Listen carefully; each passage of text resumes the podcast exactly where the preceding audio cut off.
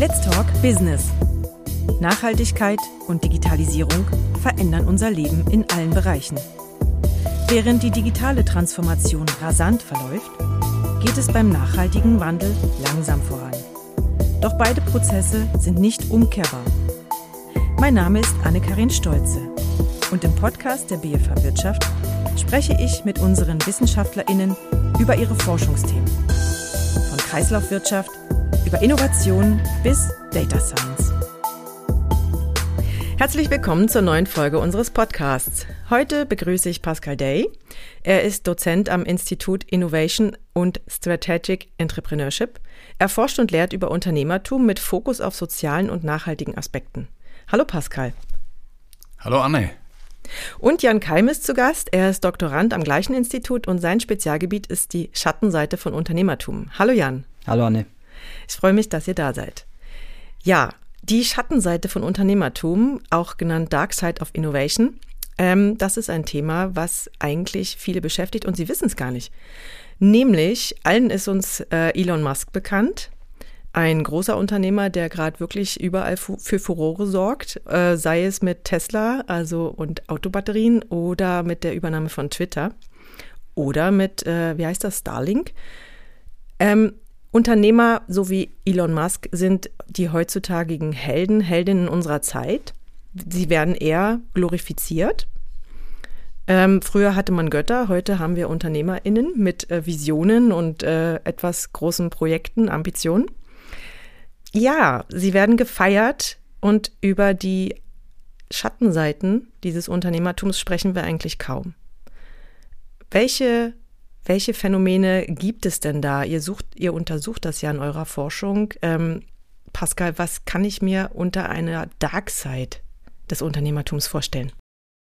Zu, zuerst einmal möchte ich gerne zurückkommen zu deinem Beispiel mit, äh, mit Elon Musk. Tatsächlich ist es so, dass grundsätzlich die positiven Seiten, die äh, gesellschaftlichen Beiträge, seine, herausfordernden äh, oder seine herausragenden Leistungen im, im Zentrum der öffentlichen Berichterstattung äh, waren. Und das ändert sich. Du hast gesagt, äh, glaube ich, am Anfang, dass die dunkle Seite, die Dark Side von Entrepreneurship, eben Elon Musk, äh, eigentlich omnipräsent ist, aber es wird weniger darüber äh, äh, gesprochen. Ich denke, gerade im Fall von Elon Musk sehen wir jetzt auch ein bisschen, wahrscheinlich nicht zuletzt in Europa auch, dass sich die Diskussion ein wenig äh, verändert. Also, dass ein, ein ausgeglicheneres, ein ausgewogeneres Bild bezüglich äh, Light Side oder Bright Side von Leuten wie Elon Musk und auch eben die Dark Side, also dass äh, beispielsweise das äh, breit diskutiert wird, auch in Medien, also quasi den äh, legitimen Printmedien, nicht äh, nur sozialen Medien, äh, dass er natürlich auch irgendwie Gesetzes,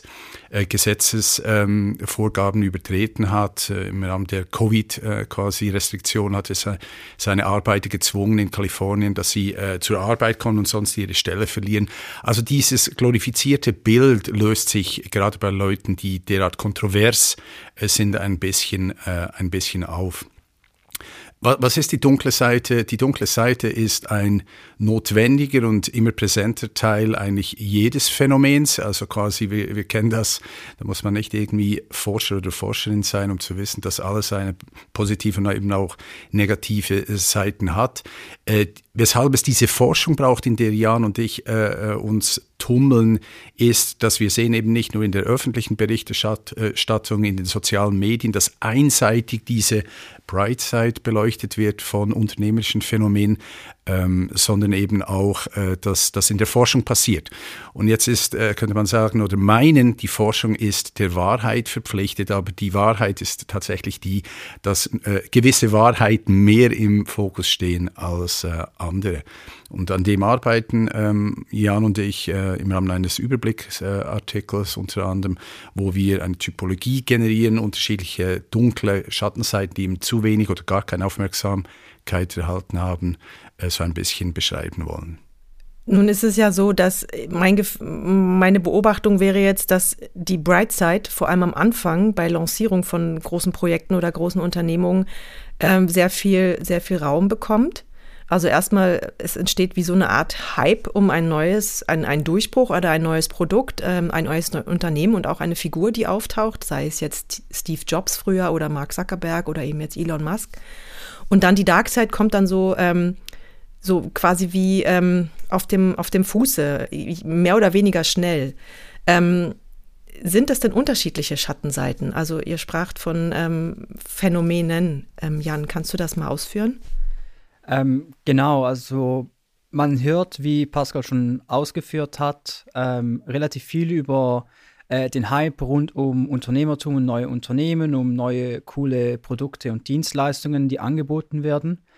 Und man hört vielleicht auch relativ viel über die Unternehmerinnen und Unternehmer hinter diesen ähm, Produkten und Dienstleistungen. Was man aber oft nicht sieht und was eben zu diesem Phänomen gehört, sind ähm, Sachen wie ähm, übermäßiger Stress, Burnouts, äh, Familienkonflikt.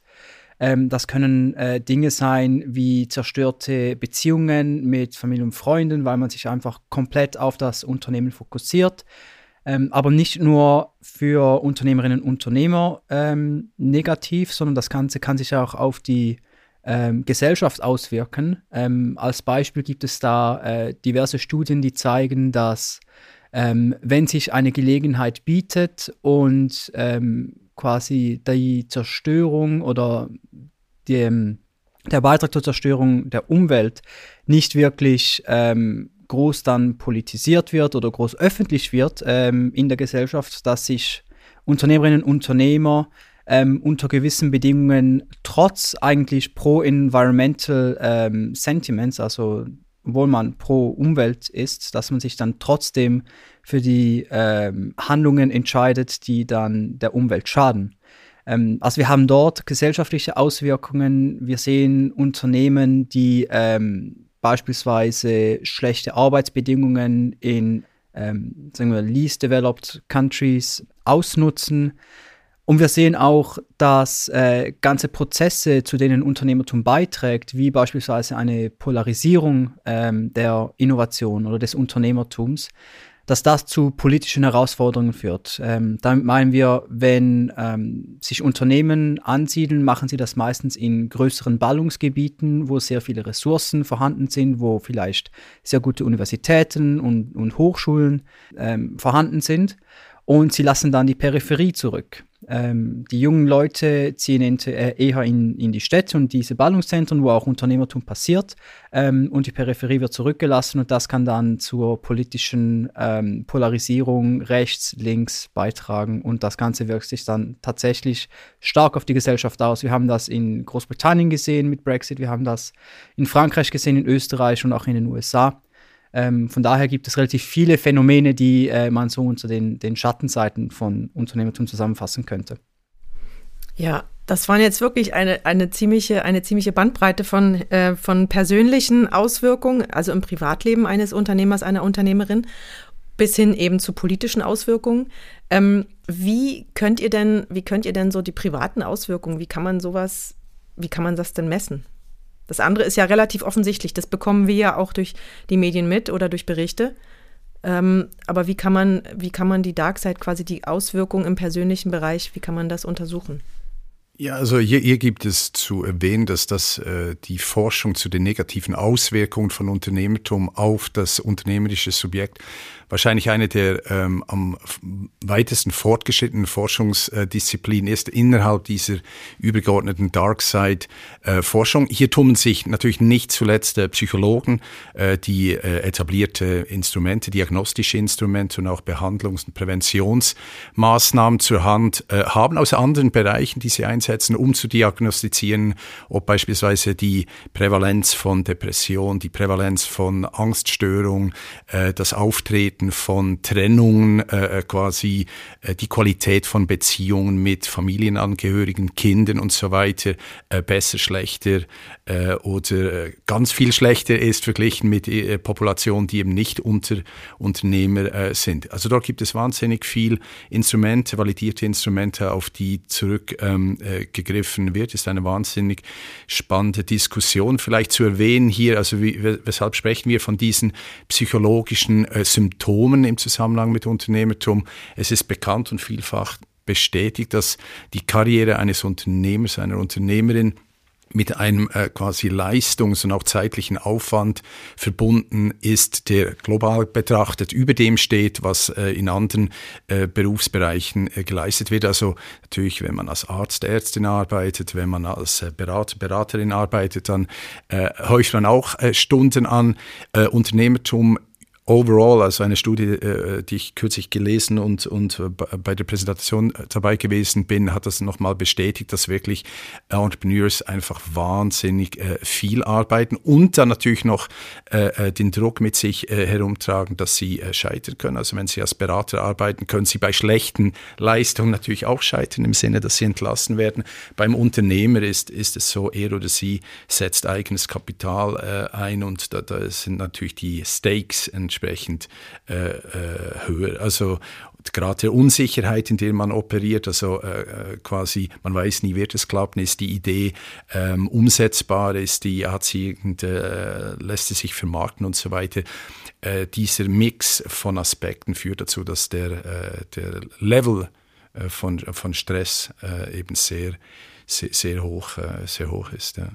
Also ich kann mir auch vorstellen, dass also als Unternehmer, als Unternehmerin muss man ja eine gewisse Grundausstattung mitbringen. Eben man muss risikofreudig sein, man muss stressresistent, resilient sein, man muss ähm, auch in der Lage sein, quasi netzwerkisch zu denken, geschäftsmäßig zu denken und visionär. Also erstmal was eben wagen, auch was einsetzen und eben auch mit dieser Unsicherheit dann leben.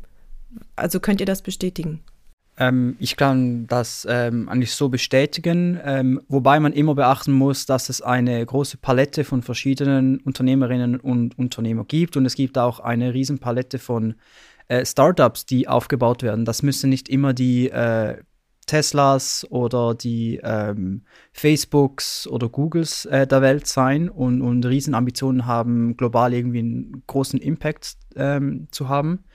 Das sind auch ganz kleine Unternehmen, die lokal äh, ein Problem lösen wollen, die äh, der lokalen Community verpflichtet sind. Und äh, je nachdem, was für ein Unternehmen man aufbauen will und mit, welchen, mit welcher Erwartungshaltung, dass man schlussendlich auch in dieses Abenteuer einsteigt, ähm, gibt es vielleicht verschiedene ähm, Voraussetzungen, die man mitbringen muss.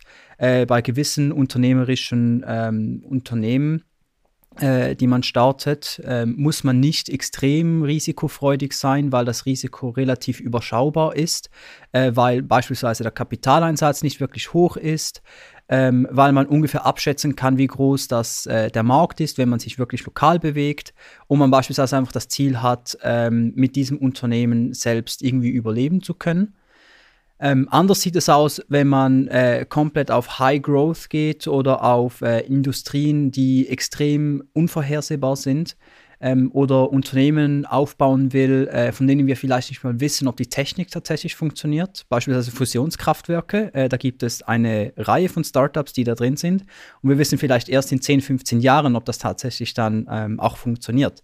Und bei solchen Unternehmen ähm, ist die Risikofreude, glaube ich, muss äh, dementsprechend etwas höher sein und ähm, auch die, äh, der Umgang mit äh, der Unsicherheit, äh, in der man sich konstant bewegt. Ähm, da muss man auch entsprechend ähm, eher resilient sein.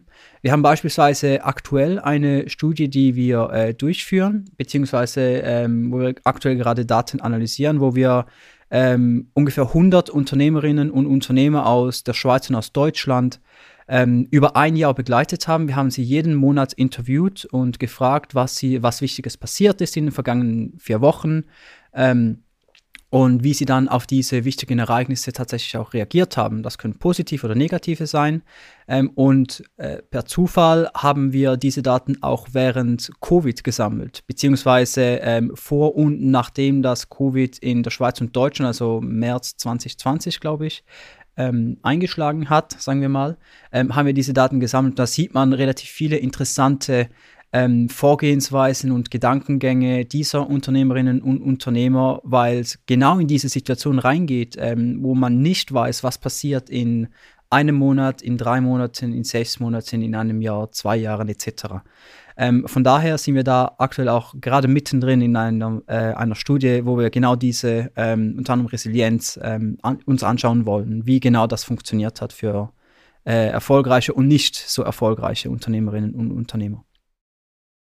Aber ich denke andererseits, um äh, an Jans Ausführungen anzuknüpfen, ich denke, das Konzept der Resilienz äh, proves a point im Sinne, dass äh, die Unternehmertumsforscher natürlich auf dieses Konzept aufspringen. Also das ist das, was sie äh, Perseverance, also dass man unter irgendwie ungünstigen Umständen am Ball bleibt, dass man irgendwie resilient, also auch von Rückschlägen äh, bouncing back, dass man zurückkommt. Äh, das ist, ist so quasi das äh, Heldenmythos, das auch aktiv irgendwie immer wieder ähm, von neuem perpetuiert wird in der Forschung, dass es neben dem, also neben diesen wirklich irgendwie auch bewundernswerten Eigenschaften und Attributen äh, äh, oft auch dann eben Unsicherheiten, schlaflose Nächte, Trennungen und so weiter gibt, dass das irgendwie eben die Bright Side oder diese äh, äh, quasi gloriosen äh, Attribute und Fähigkeiten eben nicht losgelöst sind vom anderen. Also wenn man, das ist so quasi, man, man nimmt ein, äh, einen Scheinwerfer und beleuchtet nur die halbe Seite des Mondes oder des Apfels. Es gibt auch die andere Seite. Und das wird einfach äh, eben zurückkommt auf das, was ich zu Beginn gesagt habe. Man staut dann ein wenig, dass gerade die Forschung, die äh, den Anspruch hat, zu differenzieren, äh, holistisch, ganzheitlich zu sein und so weiter, diese Aspekte, die inhärenten, einen inhärenten Bestandteil des Ganzen äh, bilden, doch eben äh, ausblenden. Und genau, und es ist ja auch sagen wir mal, die, die, die mentale und körperliche Ausstattung der UnternehmerInnen ähm, ist ja quasi wie die Grundlage, ist ja die Grundlage für, für die Geschäftsidee, für, für das Unternehmen. Und das hat ja dann Auswirkungen. Eben, ja, wir hatten das Beispiel Elon Musk, also es hat ja Ausstrahlung darauf, ähm, was, was ist mit der Belegschaft. Man lebt das ja auch vor. Also man ist quasi wie ein Vorbild. Was mir noch aufgefallen ist, ähm, viele erfolgreiche UnternehmerInnen ähm, kokettieren ja damit auch so ein bisschen oder ja, so in der Öffentlichkeit, ja, ich habe nur drei Stunden geschlafen oder wenn ich mal vier Stunden schlafe, dann war ich schon faul oder also es, es wird ja auch ein bisschen, naja, äh, was hast du gesagt, romantisiert oder glorifiziert. Also ich meine, wir alle sind nur Menschen. Wir sind keine Roboter. Tatsächlich brauchen wir ja Schlaf eigentlich. Und wir brauchen ja auch was zu essen und wir brauchen auch Beziehungen. Also es geht ja nicht ohne das. Ähm, eine weitere Darkside ist ja auch, äh, dass eben Unternehmen scheitern, das hattet ihr auch angesprochen, und die Fehlerkultur. Ähm, auch den Mut, wieder nochmal was Neues zu entwickeln. Ähm, wie zeigt sich das denn in, der, in eurer Untersuchung? Äh, Scheitern ist, äh, glaube ich, eines der größten Themen, die man sich unter der auch der Darkside-Linse anschauen kann. Und da gibt es ja oft Stories ähm, von gescheiterten Unternehmerinnen und Unternehmer, die vielleicht jetzt gerade ein erfolgreiches Unternehmen aufgebaut haben und dann ihre äh, Lernerfahrung ähm, quasi Center Stage ähm, anfangen zu, zu vermarkten und sagen, ja, ich habe da alles gelernt ähm, und das hat mir dann geholfen, ähm, dieses coole Unternehmen hier, hier aufzubauen. Und das ist Teil der Wahrheit, absolut. Ähm, aber Scheitern ähm, bei vielen Unternehmerinnen und Unternehmern ähm, kommt nicht nur mit äh, Lernerfahrungen, sondern eben auch mit äh, Depressionen beispielsweise, mit ähm, der Unfähigkeit wirklich loszulassen. Quasi man hat äh, so das kleine Baby, das man aufgebaut hat, hat man jetzt äh, verloren. Ähm, und dann gibt es äh, wirklich Angstzustände. Leute können auch Phobien entwickeln und ähm, sonstige äh, mentale, sonstige Beeinträchtigungen in der mentalen Gesundheit ähm, erleben. Das plus natürlich finanzielle äh, Verluste, die man erlitten hat, äh, Beziehungsverluste, die man erlitten hat, vielleicht nicht nur gerade mit, mit den ähm, Leuten, an dem man, mit denen man im Alltag viel zu tun hat, sondern auch Investorinnen und Investoren äh, und sonstige Partner, von denen man vielleicht auch das Gefühl hat, man hat sie enttäuscht durch das, dass man gescheitert ist obwohl Scheitern oft äh, ähm, ein Mix ist aus internen und externen Faktoren. Äh, das kann man nicht immer wirklich beeinflussen. Und wir müssen sehen, dass wenn ähm, rund 70 bis 80 Prozent der Unternehmen äh, nach, nach fünf oder sechs Jahren scheitern, da gibt es verschiedene Zahlen, ähm, aber sagen wir mal so acht von zehn scheitern, ähm, das ist ein Phänomen, das ist, äh, die Minderheit äh, ist erfolgreich mit, mit Unternehmen, die sie aufbauen. Und ähm, ich glaube, und darum machen das Pascal und ich auch in der Forschung, ich glaube, wir müssen diese ähm, Auswirkungen von Scheitern oder diese Auswirkungen von Unternehmertum auf den ganzen Prozess, äh, die negativen Auswirkungen müssen wir eher beleuchten, dass wir dann entsprechend auch ähm, Vorschläge machen können, wie man das allenfalls angehen könnte, um zumindest die Auswirkungen abzumildern. Hm. Wenn ich dort vielleicht auch noch ergänzen kann, äh, ein wichtiges Element, das auch noch zu wenig verstanden wurde im Kontext des Scheiterns, ist natürlich der Prozess der Stigmatisierung, den diese Unternehmer äh, erleben. Und Stigmatisierung kann einerseits äh, eine kulturelle Komponente haben, also Gesellschaften, die äh, diejenigen äh, Mitglieder, die scheitern, dann entsprechend irgend, äh, von oben herab oder, äh, oder entwürdigend behandeln oder schlecht, schlecht behandeln. das ist das eine. Wir kennen das so ein bisschen aus der Schweiz, wo dieses Scheitern, diese Kultur des Scheiterns nicht so groß ausgeprägt hat. man kennt auch Untersuchungen, die zeigen, dass dass in Kulturen, wo, äh, wo es eben diese Kultur des Scheiterns, wo das Positiv, das Scheitern nicht stigmatisiert, sondern sogar positiv konnotiert sein kann, wie in den USA, dass dort die, ähm, eine groß, ein größeres Hemmnis äh, unter der Bevölkerung gibt, eben unternehmerisch äh, zu, zu, zu, sich zu betätigen. Ich habe gerade, was die Schweiz an, anbelangt, eine Umfrage gelesen, wo 35 äh, Prozent der Leute, die noch nie sich unternehmerisch beteiligt haben, gesagt haben, sie würden es auch nicht machen, eben aus Angst, wenn ich scheitere, dann werde ich irgendwie die Freunde, die Investoren, äh, die Gesellschaft äh, äh stigmatisiert mich. Ähm, das so das eine und das andere, was ich hier äh, ähm, dazu äh, zu sagen habe oder was interessant ist zu bemerken, ist, Scheitern war lange Zeit ein äh, Non-Theme, also ein Thema äh, oder eben kein Thema in der Forschung. Inzwischen hat sich die Situation äh, geändert. Aber auch hier sieht man ein ganz klares Muster, dass zwar einerseits das Scheitern von Unternehmertum irgend, äh, heute ein geläufigeres Thema in der Forschung auch ist, aber die Konnotation oder die Art und Weise, wie das Phänomen ähm, beforscht wird, ist sehr, äh, sehr interessant. Und zwar geht es darum, dass Forsch, äh, das Scheitern beforscht wird als Möglichkeit, als Stepping Stone, so quasi als Plattform für künftiges, äh, künftigen Erfolg.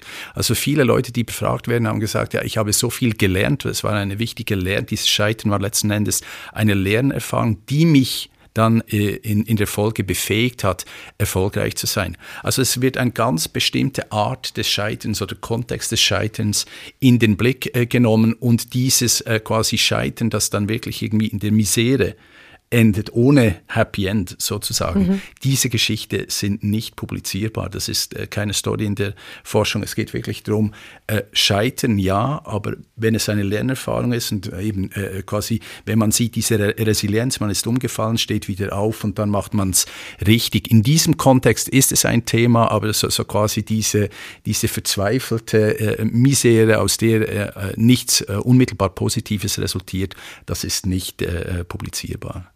Ja, kommt es deswegen vielleicht zustande, dass ähm, wenn ich ein Unternehmen gründe, ein Startup gründe, dass ich dann quasi wie mir einen ganz, ganz sicheren Boden bereiten möchte, eben zum Beispiel eher in ein Ballungszentrum gehe um, um, um möglichst, naja, ich meine, man hat ja immer ein Risiko, wenn man gründet, aber dass man quasi wie bestimmte Faktoren ausschaltet, dass man da sich mehr Sicherheiten schafft und eben dann sagt, okay, ich gehe doch lieber in ein, ja, wegen, ich gründe lieber im Silicon Valley als äh, in, weiß ich nicht, im, im, im mittleren Westen zwischen den Weizenwäldern. Mhm. Also nur mal als Beispiel und dass man dann auch schaut, äh, wie man sich möglichst viel Unterstützung ranholt, also auch vielleicht staatlich oder ja, aus anderen Töpfen also Investoren mit, mit beizieht und so. Also ist das vielleicht auch ein Grund dafür? Ähm, absolut. Ähm, schlussendlich ähm, Unternehmerinnen und Unternehmer, ähm, beziehungsweise unsere Forschung ähm, und auch die Praxis von Unternehmertum hat sich in den letzten 30, 40 Jahren stark gewandelt. Früher, 1960er, ähm, 70er, war es eher so, dass man eine Idee hatte und man hat versucht, ein Produkt zu entwickeln, hat das dann auf den Markt geworfen und mal geschaut, okay, ist das erfolgreich oder nicht. Ähm, und dieses Vorgehen macht an sich wenig Sinn, ähm, weil man viel zu wenig Feedback vom Markt selbst in frühen Phasen bekommen hat ähm, und darum wahrscheinlich mit einer höheren Wahrscheinlichkeit äh, viel mehr Geld verliert, wenn es dann nicht funktioniert. Und viele solcher Unternehmen haben nicht funktioniert.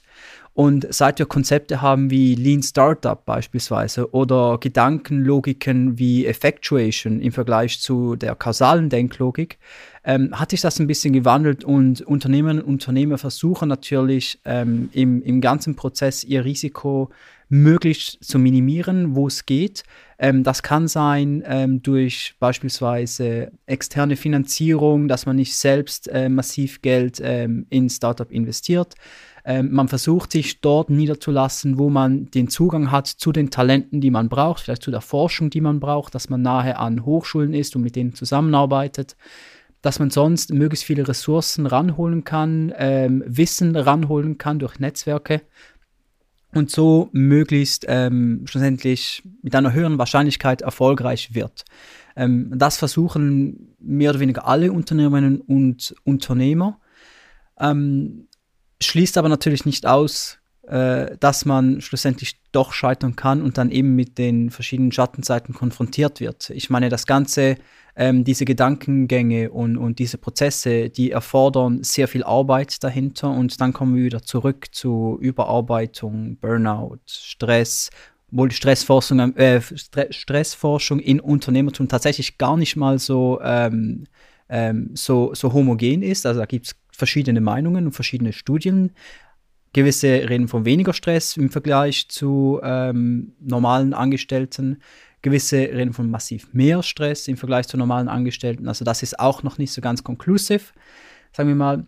Aber wie gesagt, sehr viel Arbeit, ähm, ein gewisses Risiko, das immer mitschwingt, ähm, hat Auswirkungen auf, ähm, auf das persönliche Leben der Unternehmen und Unternehmer, starke Auswirkungen und dann eben allenfalls auch auf auf die Gesellschaft. Aber wie gesagt, ähm, grundsätzlich versucht man natürlich immer das Risiko irgendwo durch zu minimieren. Und das kann man, wenn man relativ schnell Feedback vom Markt einholt, Feedback vielleicht von Expertinnen und Experten, wenn es um Technologien geht ähm, und, und solche, solche Prozesse.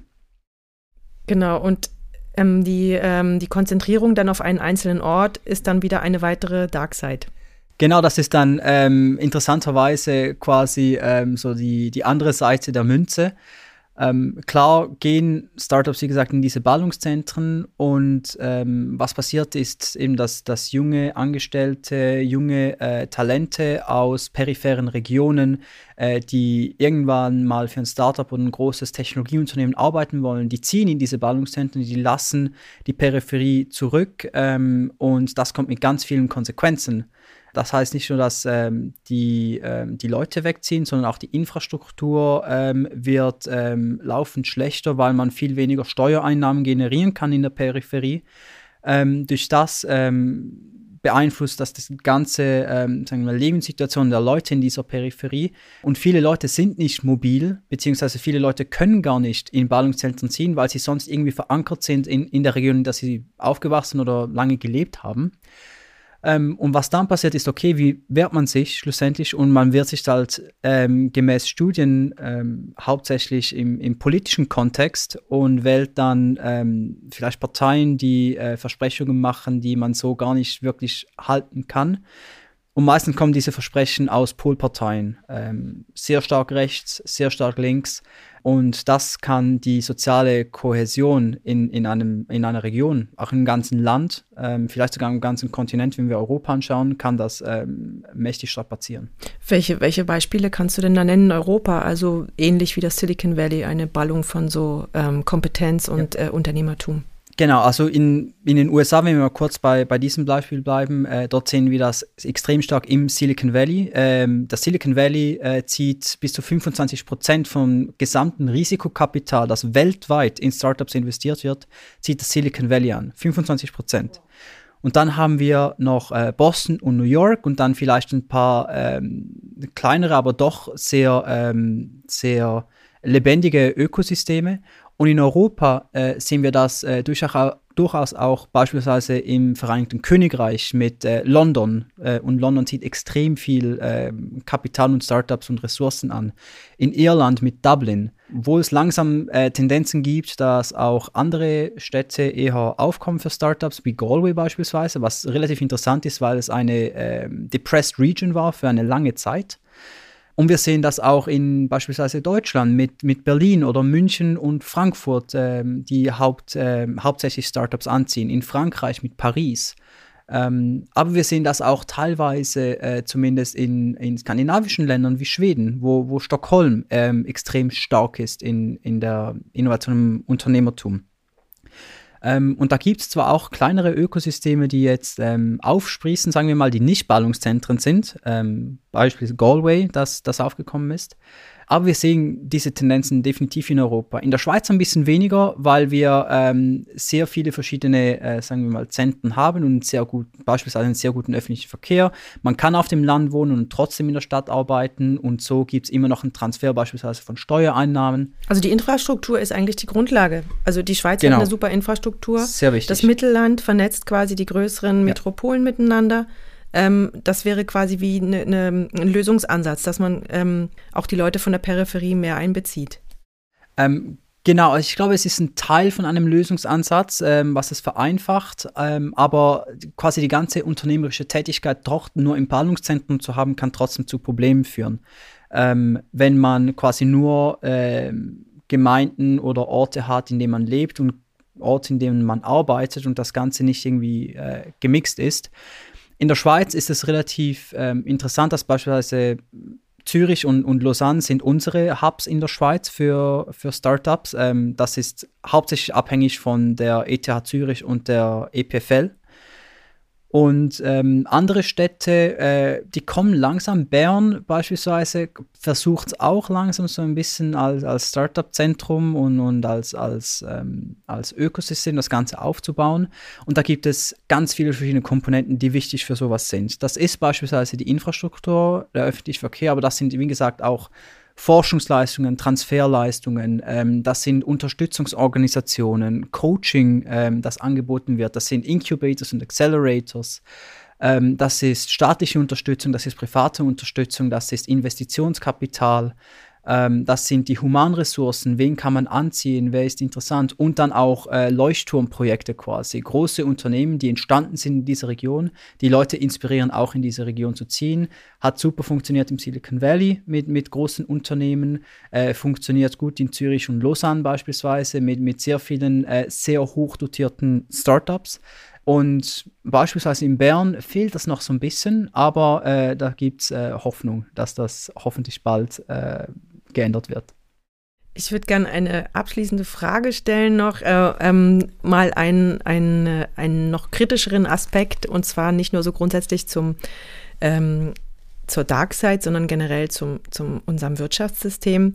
Ähm, das Unternehmertum ist ja der Motor von unserer Wirtschaft. Ähm, und im Moment stehen wir ja wirklich vor großen Herausforderungen, unter anderem der Klimawandel. Ähm, eigentlich müssen wir unseren CO2-Konsum deutlich drosseln, damit wir die Ziele noch erreichen. Wie passt denn ähm, das Wirtschaftswachstum, was angetrieben wird, auch eben von Startups und, und äh, innovativen Unternehmen, wie passt dieses Wachstum zu nachhaltiger Entwicklung? Pascal, ich glaube, das ist auch eins von deinen ähm, Spezialgebieten. Genau, ja. Äh, äh, du hast jetzt das, das Teufelswort nicht verwendet, den Kapitalismus, hinter dem du hast von Wachstum äh, gesprochen. Ja. Also es ist natürlich eine Frage, die kursiert immer mal wieder und auch die ist nicht abschließend beantwortet. Also ist Unternehmertum quasi das trojanische Pferd oder eben, wie du gesagt hast, der Treiber ähm, der marktwirtschaftlichen Logik des Kapitalismus. So ist es sicherlich angelegt gewesen, theoretisch. Oder ähm, Schumpeter hat bekanntermaßen gesagt, äh, Unternehmertum ist die, ist die Triebkraft oder die Triebfeder, die Maschine des des äh, Kapitalismus respektive der, äh, der Wirtschaft. Das heißt jetzt aber nicht unbedingt, dass, äh, dass das negativ ist. Ich meine, dieser Kapitalismus-Begriff ähm, ist eine, einerseits sehr kritisch konnotiert inzwischen. andererseits gibt es den Kapitalismus nicht. Varieties of Capitalism, bekanntes Buch, das eben darauf hinweist, dass die Ausprägung des Kapitalismus im Sinne unterschiedlicher Formen von Markt, ähm, marktwirtschaftlichen Systemen System, dass die sehr regional sehr unterschiedlich äh, ausgeprägt äh, sind. Jetzt ist tatsächlich auch im Bereich, äh, in dem ich ähm, unterwegs bin, soziales Unternehmertum, immer die Frage, gut, jetzt spreche ich von sozialem oder nachhaltigen Unternehmertum. Ist das jetzt wirklich ein effektiver Weg, um äh, quasi Nachhaltigkeit äh, sicherzustellen, um äh, zu bewirken, dass die äh, Marktwirtschaft sich in, in, in, in, eine gute Richtung entwickelt? Äh, die, auch dort ist, gibt es noch keine abschließende äh, Diskussion. Zu sagen ist auf jeden Fall mit Blick auf Unternehmertum gleich Kapitalismus, dass natürlich handeln wir oder haben wir es zu tun mit marktwirtschaftlichen äh, Prozessen, oder? Also diese marktwirtschaftlichen Prozesse werden eingesetzt, um einen Nutzen äh, zu stiften, klassischerweise im kommerziellen äh, Bereich, Dienstleistungen, wie Jan gesagt hat, Dienstleistungen und Produkte, die einen Nutzen stiften äh, für den Käufer und äh, deshalb den Käufer in die Lage versetzt oder äh, bereit, sich bereit erklärt, einen entsprechenden Preis dafür zu lösen. Wir sehen aber immer mehr, dass diese unternehmerischen oder marktwirtschaftlichen Prozesse als als Lösung sozialer, gesellschaftlicher, nachhaltiger Probleme ähm, eingesetzt wird, also so quasi eingesetzt werden, um positive Effekte äh, zu generieren. Wir müssen leider zum Schluss kommen. Ich würde noch mal eine, eine Abschlussfrage an euch stellen, wo ich euch bitten würde, kurz zu antworten. Äh, und zwar ähm, seht ihr die Möglichkeit, dass es ähm, smarte Regulierungen geben könnte oder braucht, um die Dark Sides etwas abzumildern? Ob es helfen würde? Ich glaube, es ist es, es kommt darauf an, welche, von welchen Dark Sides wir sprechen. Ich glaube, auf der individuellen Ebene von Unternehmerinnen und Unternehmer, Mental Health haben wir mehrfach angesprochen, ähm, da braucht es weniger Regulierung, sondern vielmehr ein, glaube ich, ähm, realistischeres Bild von Unternehmertum in der Gesellschaft. Das heißt, Medien stehen in der Verantwortung, das heißt, Hochschulen stehen in der Verantwortung ähm, und andere Bildungseinrichtungen, die stehen alle in der Verantwortung dass man Unternehmertum eben nicht glorifiziert, sondern sagt, was ist Unternehmertum faktisch, dass viele klein bleiben, dass viele Unternehmen scheitern etc. und dass man wirklich mit einem realistischen Bild in so ein Vorhaben reingeht, sodass man nicht unter der eigenen Erwartungshaltung quasi äh, zerdrückt wird. Ich glaube, dort geht es mehr darum, dass man ähm, Rahmenbedingungen schafft, die Unternehmerinnen und Unternehmer befähigt, ähm, kleine, aber auch große Unternehmen zu gründen. Also ich glaube, da geht es mehr um Unterstützung als um Regulierung und dann aber auf der ähm, sozialen Ebene, auf der Gesellschaftsebene, wenn es beispielsweise darum geht, ähm, dass Unternehmen, ähm, auch Startups, der, der Umweltschaden dort, klar, brauchen wir und haben wir auch schon äh, klare Gesetze, aber da müssen wir schauen, warum passieren diese Prozesse, warum passiert das und wir haben erste Studien, die das ein bisschen zeigen. Und ich glaube, dort braucht es eher eine Konversation zwischen äh, Forschenden und der Politik, um dort etwas intelligent ähm, machen zu können. Ich kann, dem nur zustimmen. Ich denke, Smart Mix ist äh, ein, ein, Mix eben von Unterstützungsleistungen äh, und wenn es um Regulation geht, also wir wissen alle, dass nicht nur Unternehmen, auch irgendwie multinationale Konzerne natürlich ne negative Externalitäten äh, produzieren, nicht zuletzt natürlich im ökologischen Bereich, aber dort sind ja gestandene ähm, Ökonomen wie Ernst Fehr an der Uni Zürich ähm, äh, am Punkt, wo, wo sie davon sprechen, ja, da muss man einfach äh, Carbon Taxing ja. äh, betreiben oder andere Mechanismen finden. Ich, ich denke, dort werden wir schon viele Dinge sehen, wo es einfach darum geht, the rules of the game so zu tweaken, das sind dann keine Strafen, sondern rules, rules of the game so zu formieren, dass sie eben äh, den, un, uns ermöglichen, den, den richtigen Weg nicht nur einzuschlagen, sondern beizubehalten. Vielen Dank euch beiden für die Insights in das Thema Schattenseiten des Unternehmertums. Ähm, es ist ein breites Feld, habe ich gelernt. Es lohnt sich sicherlich darüber nochmal uns zu, zu, zu treffen und äh, auszutauschen, wenn ihr eure Studie abgeschlossen habt. Vielen Dank euch beiden. Und in der nächsten Episode kümmern wir uns um das Thema Social Entrepreneurship, ganz genau, äh, was wir hier schon angesprochen haben. Da werden wir vertieft einsteigen. Wenn euch diese Episode und unser Podcast gefallen hat, Abonniert uns doch auf Spotify, dann verpasst ihr keine Episode mehr. Gerne könnt ihr uns auch eine Bewertung dalassen. Alle Episoden von Let's Talk Business findet ihr auf Spotify, Apple Podcast und natürlich auf bfh.ch/wirtschaft. Bis zum nächsten Mal.